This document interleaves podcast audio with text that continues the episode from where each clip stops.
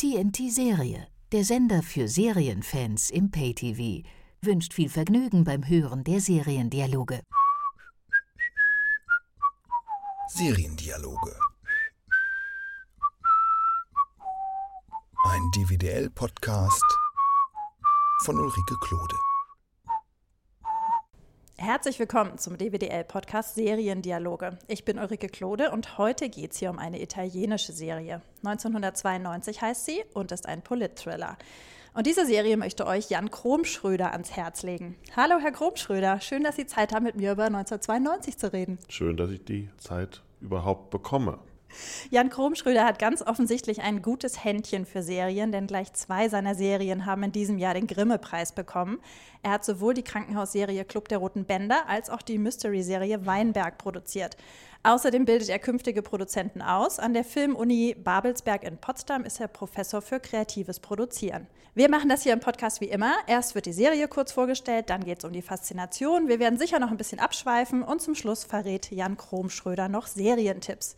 So, jetzt aber genug der Vorrede. Herr Kromschröder, erklären Sie doch bitte kurz mal, worum es geht in der Serie.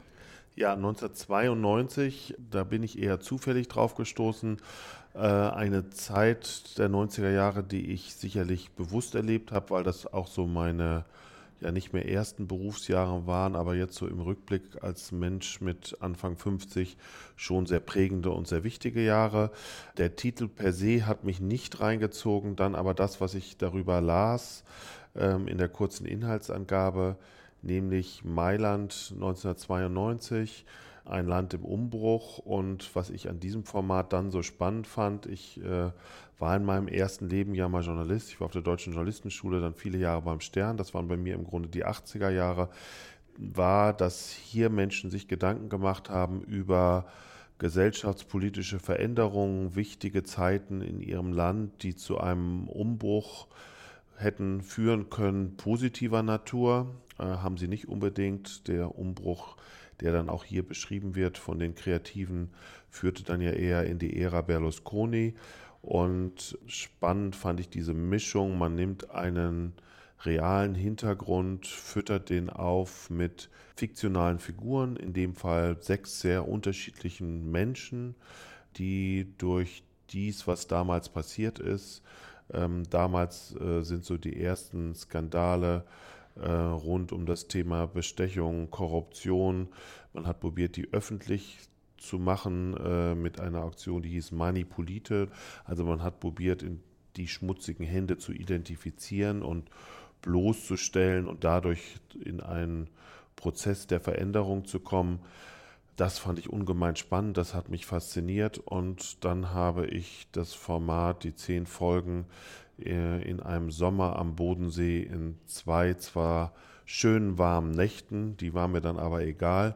Ich blieb dann in meinem Zimmer und guckte auf dem Laptop diese zehn Folgen ähm, sehr fasziniert beobachtet. Da haben Sie ja quasi schon zwei Fragen beantwortet, nämlich einmal kurz erklärt, worum es geht und dann gleich mhm. noch die Faszination schon angeschnitten. Mhm.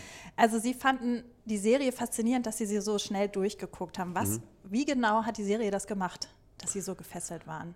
Also ich finde die Serie schon sehr gut gemacht, weil sie, ähm, ich fange jetzt mal an, ne, wie kommt sie äußerlich daher? Ähm, das ist kein, kein Werk, was sich verliert in äh, Kostüme und Ausstattung.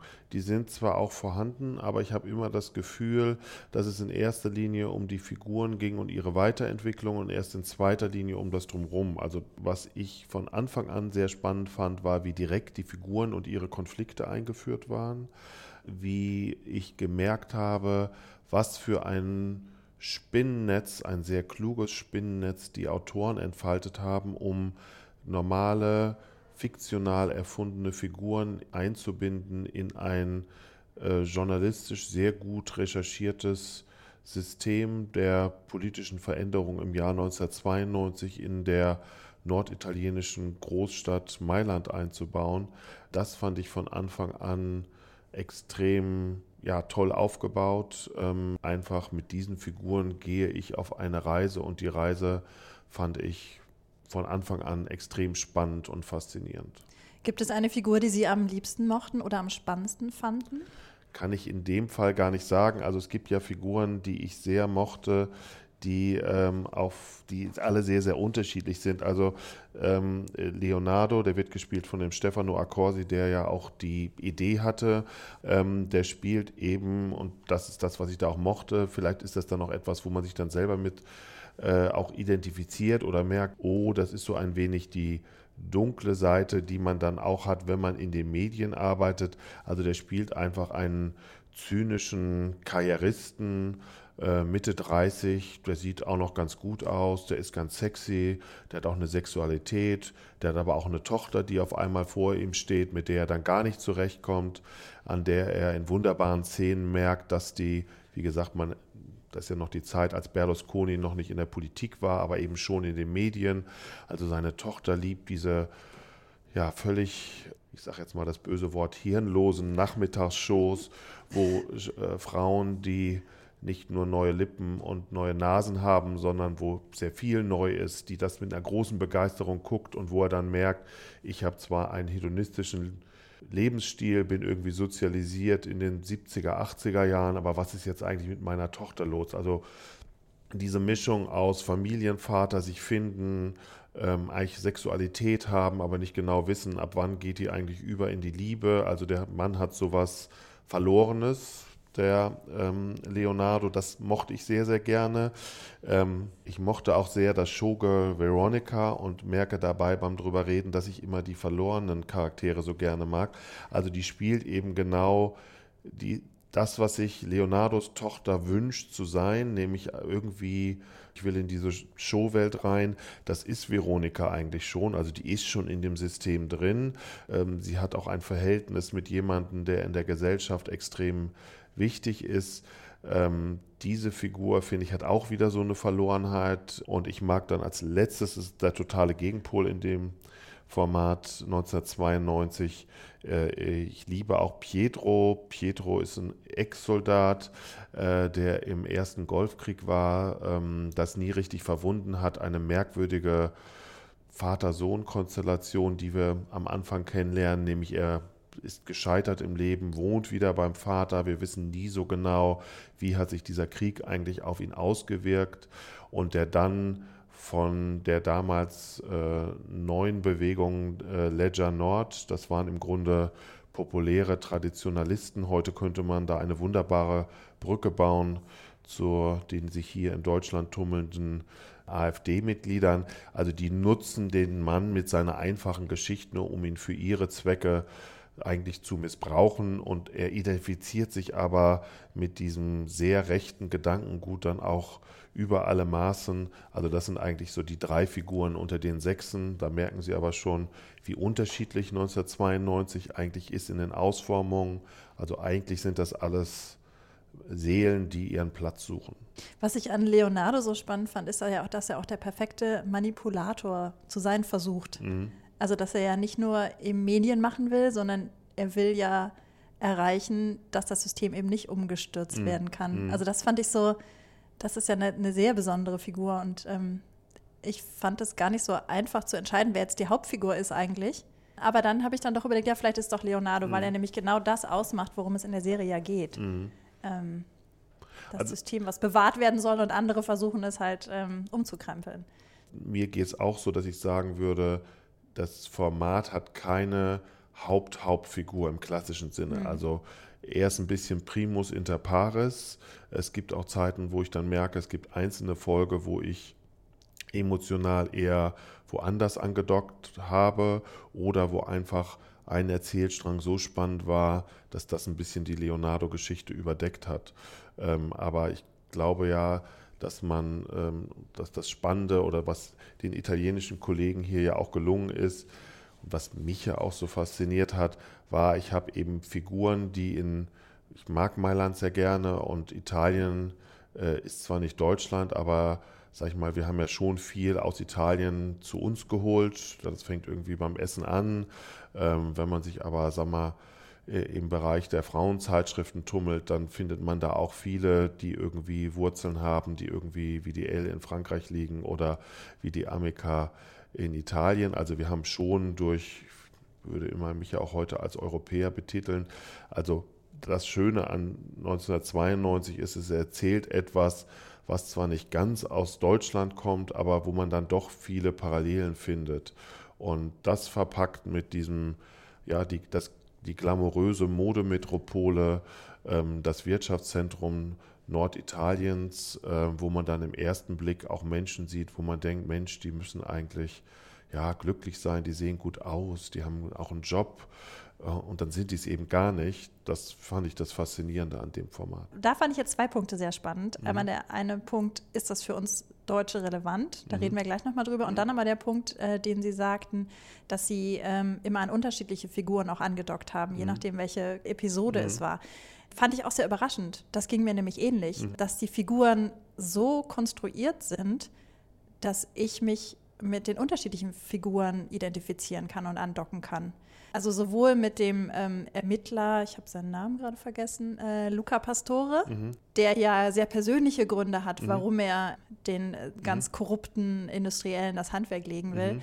ähm, als auch eben mit diesem Pietro der für die Lega Nord mhm. Ähm, mhm. da im Parlament plötzlich sitzt. Also das sind so, oder auch Veronika, aber auch ihre Schwester zum Beispiel, die ja nur eine Nebenfigur ist, die ja dann versucht, ernsthafte ja. Journalistin zu sein und ihre ihre Schwester Veronika, die dann eben mhm. anders versucht, irgendwie mhm. erfolgreich in den Medien zu mhm. sein. Da sind so viele Figuren drin, die mich mhm. angesprochen haben. Mhm. Sehr überraschend. Aber das ist für mich immer Brücke vielleicht auch mal zu meinen eigenen Formaten. Das ist für mich immer das, was ein wirklich gutes Format ausmacht. Also beim Club der Roten Bänder sind es ja auch sechs Leute. Da kann man auch sagen, ah, gibt es nicht mit dem Leo so etwas wie ein Primus inter pares? Mhm. Und ich würde immer sagen, ja, den gibt es. Aber auch da haben wir uns ganz bewusst ja die Freiheit gelassen, in bestimmten Folgen auch andere Figuren nach vorne zu schieben und die Hauptfigur mal ein bisschen zurückzunehmen. Ich behaupte auch, dass es die Hauptfigur auch schützt, weil ich sag mal, zehn Folgen äh, immer Spaghetti Carbonara in jeder äh, Folge nach vorne zu schieben, ist langweilig. Auch ne, wenn wir essen wollen, wollen wir auch mal was anderes. Und ich glaube, dass das auch für Schauspieler extrem wichtig ist, dass sie das Gefühl haben, es gibt nicht nur ihn, neben ihnen noch reine Stichwortgeber, sondern da sind auch andere, äh, ich sage jetzt mal Protagonisten dann in einer gewissen Art und Weise, deren Geschichte ich auch miterzähle. Also beispielsweise das, was Sie gerade sagten, Veronika und ihre Schwester, ja die Schwester, die ja auch optisch ganz anders aussieht, ähm, wo auch wunderbar erzählt wird, ja für mich. Ähm, äh, ein Frauenbild, was äh, ich genauso hier in Deutschland aktuell erzählen könnte. Also ich glaube, den Typ Veronika als Frau, die unbedingt in die Medien möchte, vor die Kamera, die eine große Eitelkeit hat, die man auch manchmal gar nicht versteht, die Eitelkeit. Was hat die jetzt eigentlich, bis man dann irgendwann merkt, ah, die Frau hat eigentlich gar kein Selbstbewusstsein. Mhm.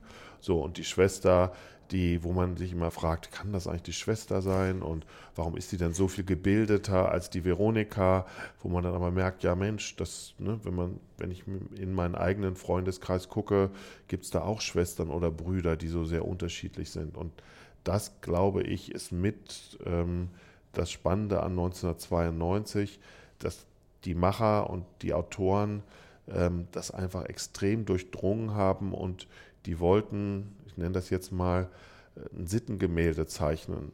Und um ein Sittengemälde zu zeichnen, würde ich immer sagen, das hat nicht einen Fokus auf ein Gesicht, sondern auch in einem klassischen Sittengemälde, wenn ich da kunstgeschichtlich zurückblicke, das waren immer eher, ja, dann denke ich eher an sowas wie Bruegel, der mir irgendwie einen Markt zeichnet. Und da sind immer viele Figuren mhm. drauf. Und das finde ich auch hier extrem gut aufgegriffen.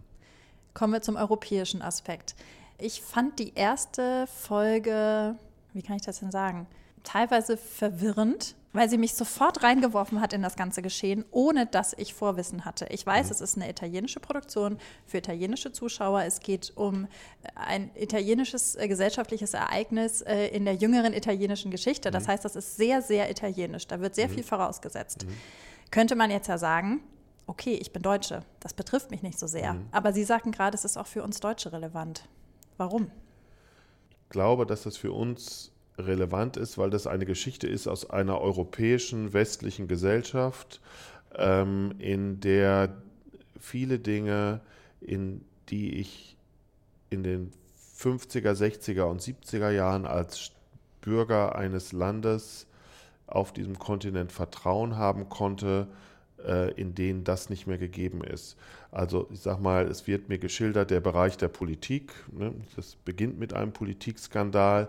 Eigentlich wird mir aber auch sehr klar nach diesen zehn Folgen letztlich gelöst und ein Gut und Böse und ein Ende und wunderbar, jetzt machen wir diese Tür zu der Korruption zu, gibt es nicht. Das ist für mich aber auch ein Thema gerade hier, wer hat eigentlich welche Stellung, äh, wer verhält sich wie zu den Fragen der Flüchtlinge, wie verhalten wir uns äh, zu weiteren Fragen.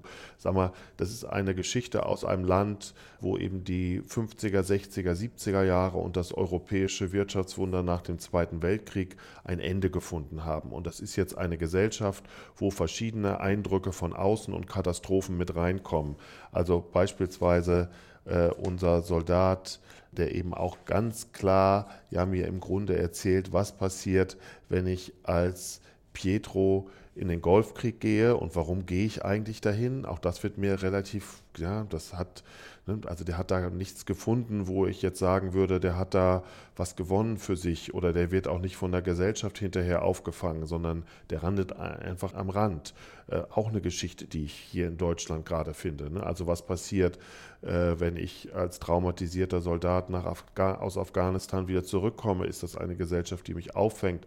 Sind wir noch ähm, habe ich immer, es hieß bei mir noch Gemeinschaftskundeunterricht in Frankfurt am Main, wo ich zur Schule gegangen bin, gelernt, wir sind eine nivellierte deutsche Mittelstandsgesellschaft. Nein, sind wir nicht mehr. Also wenn ich durch München fahre, äh, im Gegensatz zu meiner derzeitigen Heimatstadt Köln, denke ich ja auch immer, oh, hier sind noch alle Menschen reich und glücklich. Und äh, wenn ich wiederum in Berlin bin, wo ich in Teilen ja unterrichte, habe ich schon das Gefühl, dieses Auseinanderbrechen der Gesellschaft finde ich auch hier 1992 schon. Also da würde ich heute auch sagen, man merkt, dass das eben gemacht wurde von Leuten, die schon einen Rückblick darauf wählen konnten, mhm. also die jetzt schon Punkte ausgewählt haben, wo ich sagen würde, die sind für Italien im Jahr 2016 auch noch relevant. Und dadurch, dass sie für Italien 2016 relevant sind, sind sie auch für uns relevant.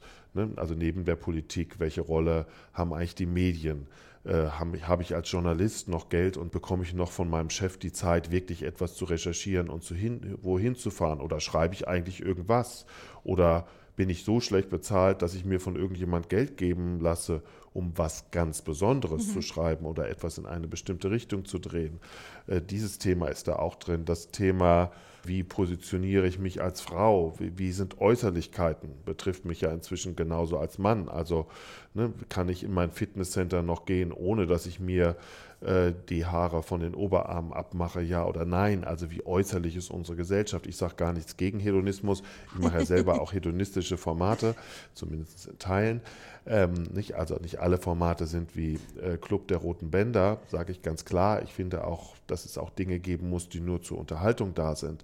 Aber die Frage, die ja hier auch gestellt wird, das ist dann auch wieder eine relevante Frage, wie viel Unterhaltung ist für uns eigentlich gut? Das sind für mich alles Punkte, wo ich sagen würde, 1992 erzählt in erster Linie etwas über Italien, aber in der Ebene drunter sehr viel über uns.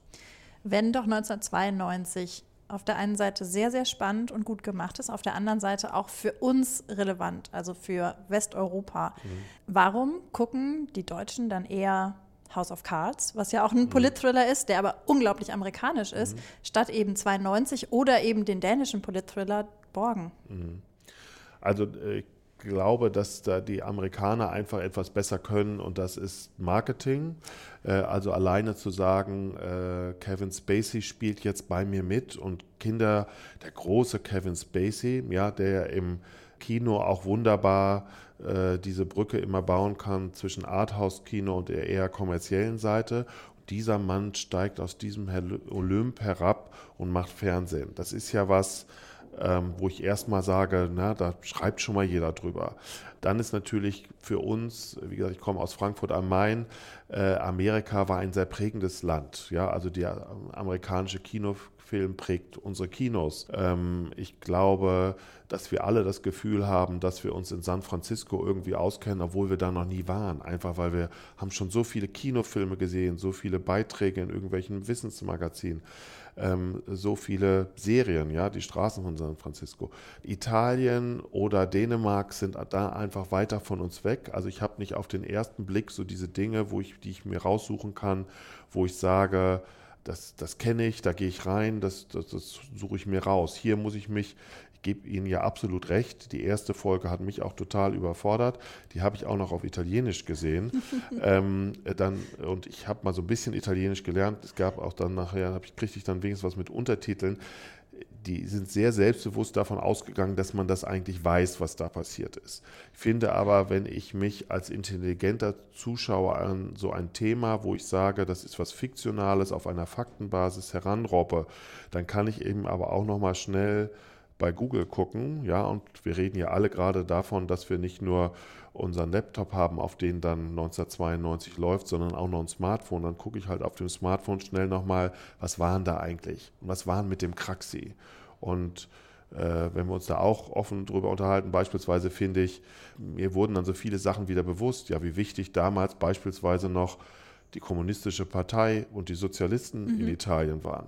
Welche Rolle ja. haben sie heute? Gar keine. Dann kam mir als nächstes in den Sinn, äh, nicht nur in Italien ist das so, sondern das ist genauso in Frankreich. Da spielen die Kommunisten heute auch gar keine Rollen, Rolle mehr. Und sie haben zwar gerade einen sozialistischen Präsidenten, wo wir uns aber auch fragen, wie lange haben sie den noch? Wenn sie das jetzt übertragen auf unsere Gesellschaft, ist das ja ähnlich. Also was hatten wir in den 70er Jahren noch für, ja, da gab es lauter K-Gruppen und dann gab es die DKP und die hatten jetzt nicht wahnsinnig viele Prozente, aber die hatten wenigstens ein oder zwei. Heute gibt es zwar noch eine Linke, aber dann können wir auch weiter sagen, okay, welche Rolle hat äh, inzwischen äh, die SPD? Also das, das, sind schon, glaube ich, Punkte, wo ich glaube, ähm, House of Cards, da muss ich nicht so tief gehen. Also House of Cards nimmt für mich eher eine Politik und das ist fiktionaler. Also auch die B-Ebene ist fiktionaler. Ne, wir tun zwar so, als ist das eine wahre Geschichte, die in Washington immer hätte spielen können, aber es gibt weniger Rückbezüge. Da würde ich sagen, dass die Dänen als auch die Italiener etwas mehr Konzentration von uns erwarten. Mhm. Also ich glaube, dass die Eintrittshürde ist einfach etwas höher. Und das ist für mich immer die Erklärung, warum das nicht von einer breiteren Masse so angenommen wird wie House of Cards. Ich könnte mir bei 1992 aber schon vorstellen, dass ähm, es viele Leute sehr spannend finden würden. Mhm. Also ich bin auch mal gespannt äh, auf die Rückmeldung der Hörer jetzt. Also, liebe Hörer, einfach mal äh, Bescheid sagen, ob ihr die Serie angefangen habt und äh, was ihr damit anfangen konntet. Ich glaube, halt, dass wir derzeit auf dem Weg dahin sind, dass die Leute Bock haben, sich in so Sachen einzuarbeiten. Mhm. Mhm dass sie sich Zeit nehmen für so eine Serie und notfalls dann eben äh, nochmal gucken, wenn sie die ersten zehn Minuten mhm. nicht gerafft haben und dann eben, wie sie eben beschrieben haben, nebenbei googeln, das macht man ja. Das, ey, das, das macht man ja sogar bei The West Wing, mhm. was ja nun schon viel, viel mhm. älter ist. Da mhm. googelt man ja auch nebenbei. Mhm. Und House of Cards ist teilweise ja auch sehr, sehr fordernd. Mhm. Also die ganzen, äh, ganzen Prozesse oder die äh, demokratischen Prozesse, die da ablaufen, die versteht man ja auch nicht sofort als Deutscher. Haben Sie dann den Eindruck, dass ähm, wir gerade auf dem Weg dahin sind, dass das deutsche Publikum die europäische Serie wieder für sich entdeckt? Also ich glaube, dass das deutsche Publikum auf eine gewisse Art und Weise die europäische Serie wieder entdeckt, weil sie eben merken, dass das etwas mit ihrem Alltag zu tun haben könnte. Und mehr mit ihrem Alltag zu tun hat, als es jede amerikanische Serie im Normalfall zu tun hat.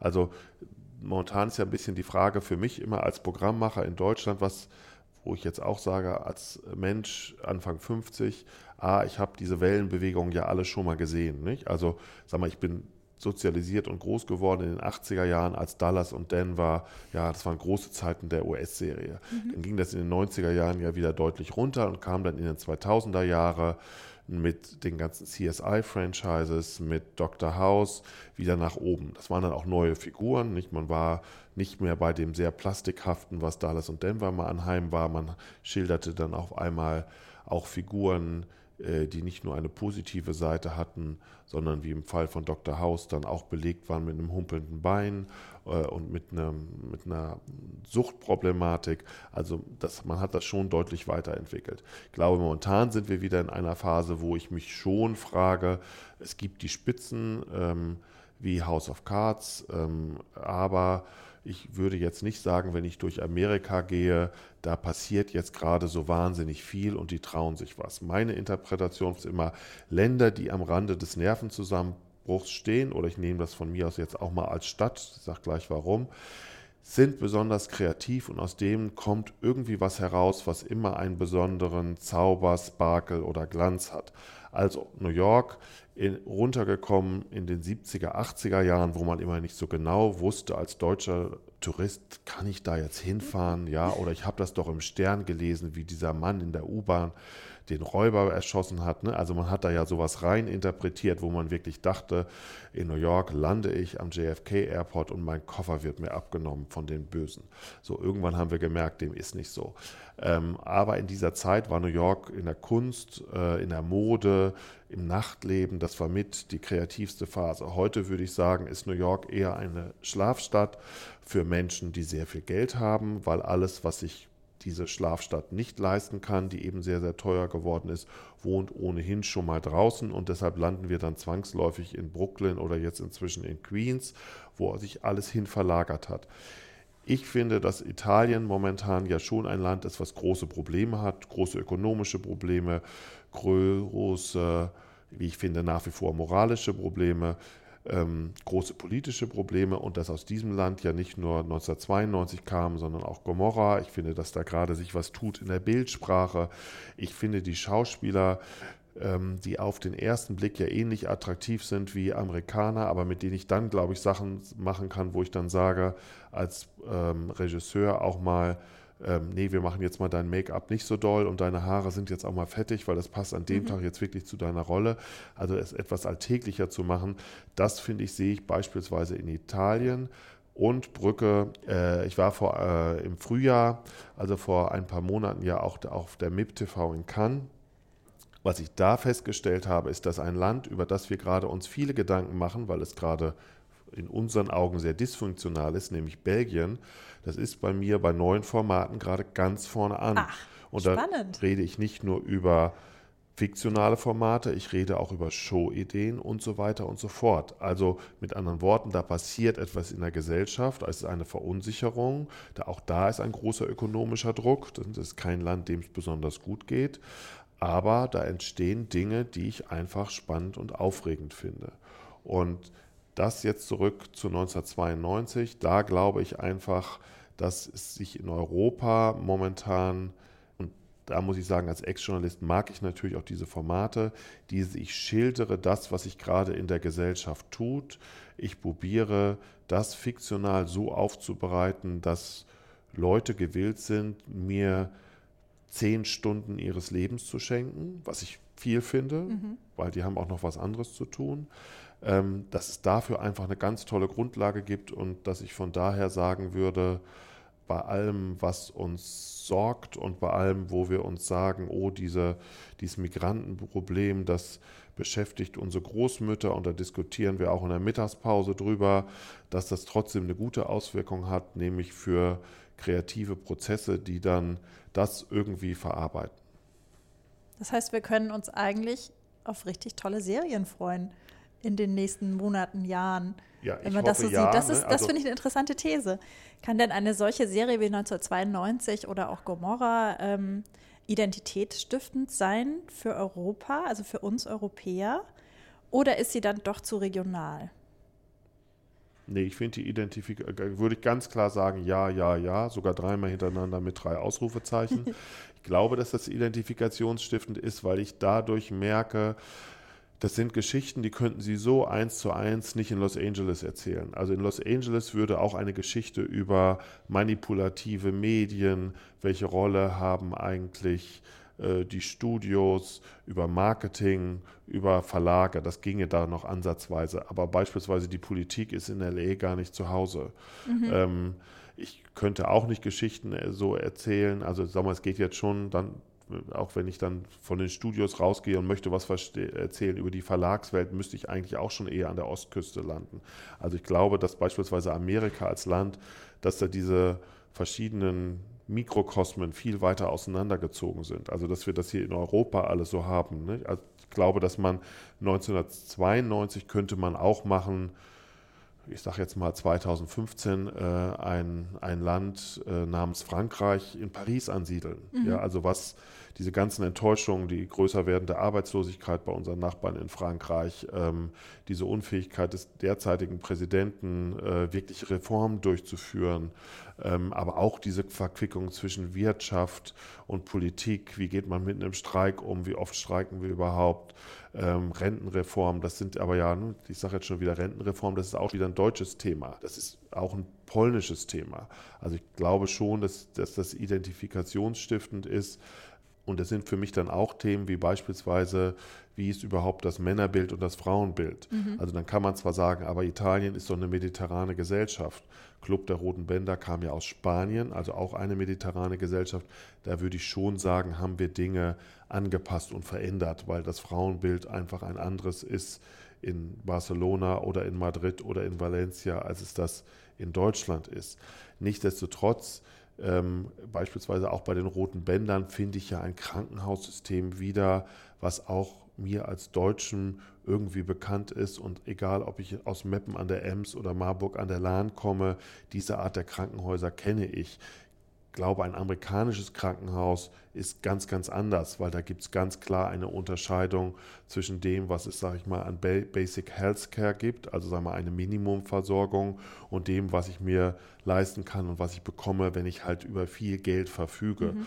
Also deshalb glaube ich, wenn man das so sich genau anguckt, gibt es relativ viele Bereiche, wo ich sagen würde, das ist identifikationsstiftend für uns als Europäer. Das heißt, wir lernen auf der einen Seite unsere nächsten Nachbarn viel besser kennen und auf der anderen Seite entdecken wir aber auch Themen, die wir selber sehr gut kennen und deswegen bringt uns das quasi näher zusammen als ja, Europäer. Ja, oder eben im Fall von 1992 lernen wir, was wir ja eigentlich alles wissen, ne, aber wie schwierig die Nähe eines ähm, Mannes ist, der über ein großes Medienkonglomerat mhm. verfügt und der sich dann der dann seine Aktivitäten verlagert in Richtung Politik.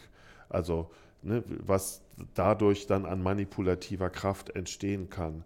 Und genauso ähm, ne, der Umgang mit, ähm, was mache ich mit Heimkehrern, äh, der Umgang mit all denen, wo ich dann sagen würde, Ne, wir sagen hier heute in Deutschland ja immer wunderbar, äh, fast Vollbeschäftigung. Wir haben im Gegensatz zu Frankreich unsere Arbeitslosenzahlen so toll im Griff. Nichtsdestotrotz kann man sich, finde ich, nicht die Augen davor verschließen, dass es auch bei uns ähm, bestimmte Gesellschaftsgruppen gibt, die sind irgendwie außen vor. Mhm. Und wie gehen wir mit denen um? Das steckt hier beispielsweise bei 1992 genauso drin. Ja. Ähm, kann ich die noch integrieren? Kann ich die nicht integrieren? Ähm, wie gehe ich aber auf der anderen Seite auch damit um, dass die, die mitten im Leben stehen und die eine super Karriere machen, eventuell gar nicht mehr zurechtkommen mit dem Druck, der auf sie hereinprasselt? Äh, das ist ja ein bisschen die Geschichte von Leonardo, also unser Marketing. Äh, Zauberer, der dann ja eben auch noch gar kein Zauberer ist, aber wo wir so das Gefühl haben am Anfang, meine Güte, nee, ja, der sitzt in Flugzeugen und trinkt immer Champagner in der Business Class, aber der Druck, der da auf ihm lastet und eben dieses, du musst ein Marketing-Zauberer sein, dem kann er gar nicht gerecht werden.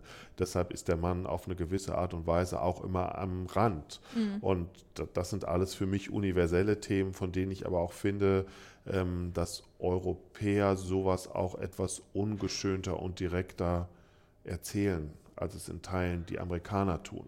Ähm, also sag mal, diese, diese Frage nach Wahrheit, ähm, welche Wahrheit sage ich meinem Gegenüber, Direktheit, gibt sicherlich immer gewisse Grenzen. Ich will jetzt auch nicht sagen, dass das, dass also amerikanische Höflichkeit finde ich in Teilen auch schön und wunderbar. Ich finde es auch wunderbar, dass die ja, sag mal, in ihrer Kommunikation sehr wertschätzend und sehr positiv sind. Die Frage ist dann aber immer, ist das eine authentische Wertschätzung oder nicht? Mhm. Und ich finde, dass das Thema Authentizität äh, bei 1992 beispielsweise sehr schön aufgegriffen ist. Also ich finde die einzelnen Figuren sehr schlau beobachtet. Ich finde die Verlagswelt gut wiedergegeben. Ich finde die Politikwelt gut wiedergegeben. Ich finde das Verlorensein des Starlets, äh, ihr ja nur mit ein paar Blicken und ähm, wunderbar aufgefangen.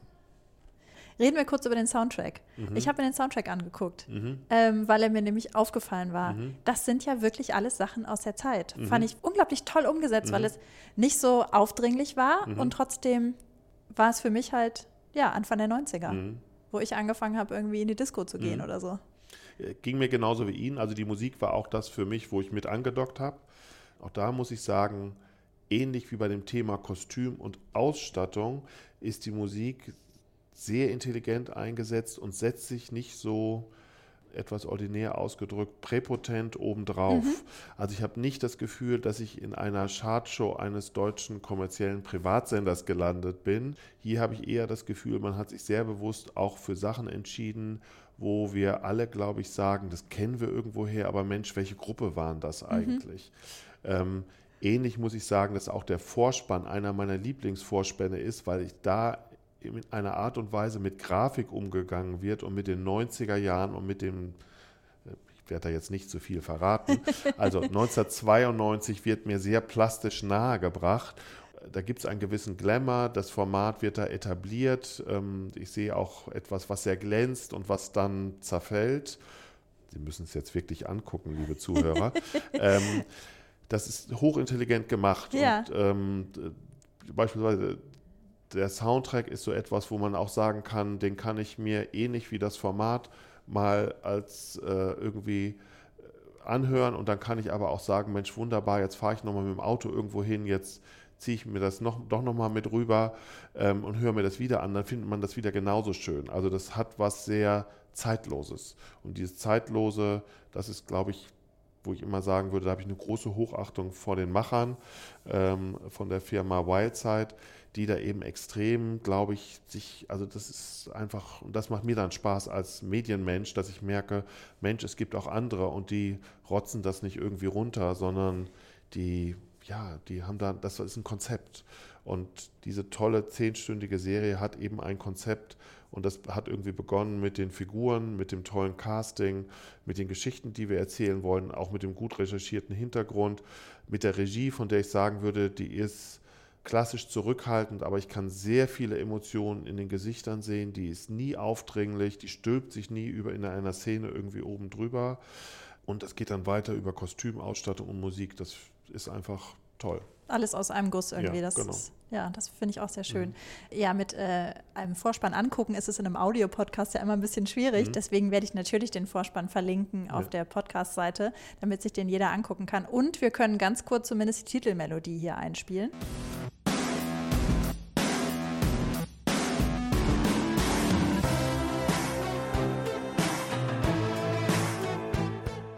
So, dann könnt ihr euch auch mal einen Eindruck machen. Wobei ich finde, die Titelmelodie ist gar nicht so. Man muss es schon als ein Paket sehen. Nee, man muss ich, es ne? ein- man muss den alleine, Vorspann sehen. alleine die sind wir beide einer Meinung. Nein, Genau. Das geht erst auf, wenn man das dann Genau. sieht. Also einfach mal draufklicken auf den Link, der auf Ja. der Podcast-Seite Ja. steht. So, jetzt haben wir geklärt, wie wichtig europäische Serien für uns sind, wie gut 1992 ist. Mhm. Jetzt kommen wir noch zum letzten Punkt, die Serientipps.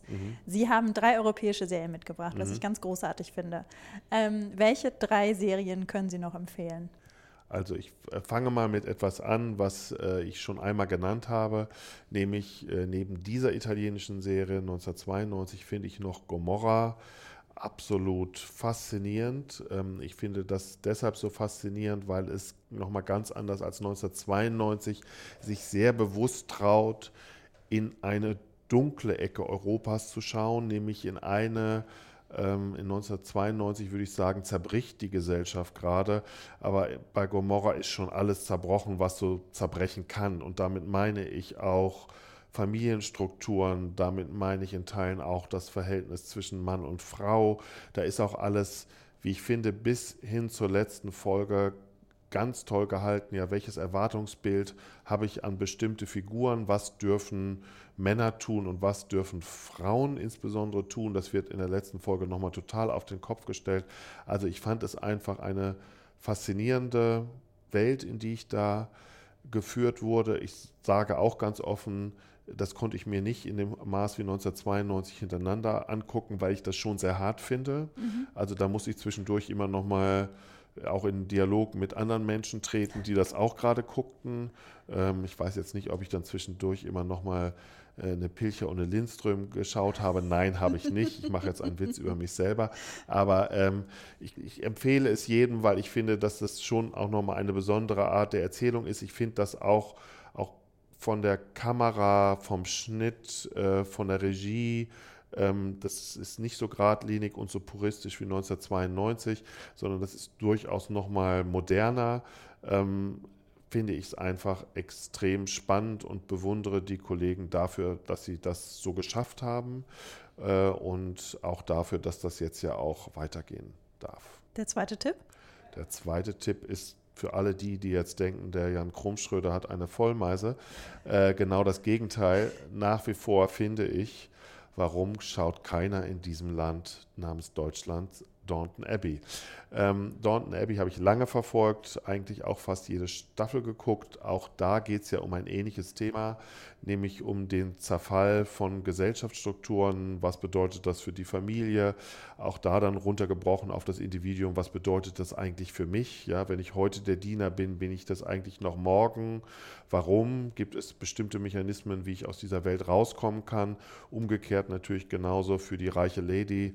Ich dachte, ich bin immer die reiche Lady. Auf einmal bin ich es nicht mehr, weil ich mich mit so Dingen beschäftigen muss wie, äh, was kostet eigentlich das Holz und kann ich eigentlich aus meinen mir gehörenden ähm, Feldern äh, noch genug äh, Weizen hervorbringen, der irgendwie dieses Anwesen trägt.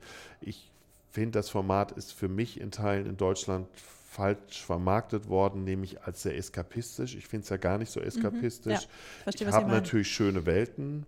Ja, ich habe erstmal schöne Menschen, ich habe schöne Kostüme, aber ich merke relativ schnell, dass eigentlich der schöne Mensch in dem schönen Kostüm gar nicht in so einem schönen Umfeld gerade lebt, dass dem auch arge Schicksalsschläge äh, widerfahren. Ich finde das nach wie vor eine Serie, die in Deutschland dann auch vom Heimatsender, den sie hier gefunden haben, nämlich dem ZDF, nicht so richtig glücklich programmiert worden. Also wechselnde Zeiten am späten Nachmittag zu Weihnachten und Silvester sind dann nicht so das, wo ich jetzt unbedingt vor dem Fernseher sitze. Man muss auch da, finde ich, die Folgen hintereinander schauen. Es bringt einem wenig, wenn man mal guckt und dann mal wieder nicht. Auch das Format ist anspruchsvoll, aber ich finde, ich mochte schon Julian Fellows Kinofilme immer sehr, sehr gerne.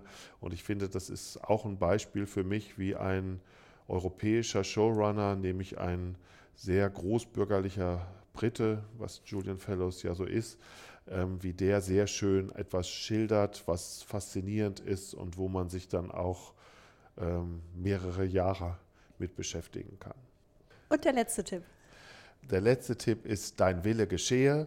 Äh, auch etwas, wie ich fand, unter dem Radar durch Deutschland gezogen, wurde ausgestrahlt auf Arte. Das ist ein französisches Format, ähm, auch ein Format, was etwas mit uns zu tun hat, nämlich mit unserem Glaube. In dem Fall ist es ein katholisches Priesterseminar in Paris, in dem am Anfang auch ein großes Ensemble ich begleite junge Männer an ihrem ersten Tag, wo sie dort anfangen. Ich denke auch, oh, das ist eine Insel der Glückseligen, ähm, das ist, dass es sowas überhaupt noch gibt, ja, eine Art Privatuniversität, wo man sich mit Glauben auseinandersetzt. Und dann lernen wir im Laufe schon der ersten Staffel auch dort einen Zerfall kennen. Ähm, ich finde auch, dass es gut recherchiert ist, nämlich welche Rolle hat die katholische Kirche eigentlich heute noch bei uns?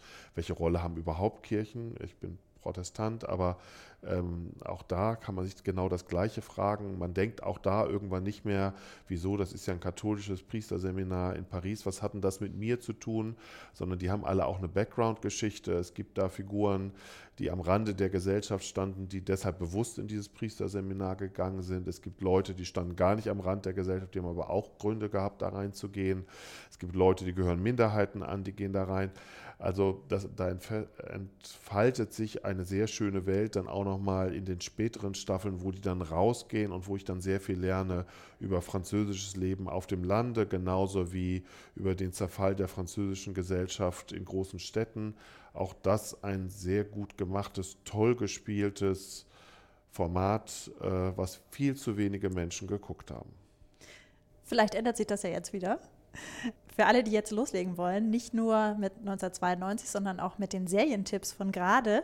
Ich habe natürlich die ganzen Infos, wo ihr die Serien gucken könnt, die wir empfohlen haben, auf die Podcast-Seite gepackt. Da findet ihr auch, wie schon erwähnt, den Vorspann, den ihr euch dringend mal angucken solltet. Ähm, und vielleicht solltet ihr Zeit mitbringen, weil ich glaube, wenn man den Vorspann gesehen hat, will man auch sofort die Serie gucken. Also Achtung, Definitiv. Nicht, nicht den Vorspann angucken Definitiv. und keine Zeit haben. Vielen Dank, Jan Kromschröder. Es hat mir großen Spaß gemacht, Danke. mit Ihnen über europäische Serien endlich mal zu reden. Das machen wir viel zu selten und ich hoffe, das wird jetzt immer mehr. Mit den Seriendialogen geht es nächsten Freitag weiter. Dann reden wir schon wieder über eine europäische Serie, dieses Mal allerdings eine aus Großbritannien. Bis dahin, frohes Gucken. Seriendialoge. Ein DVDL-Podcast von Ulrike Klode. Redaktion und Produktion Ulrike Klode, Sounddesign Joachim Budde.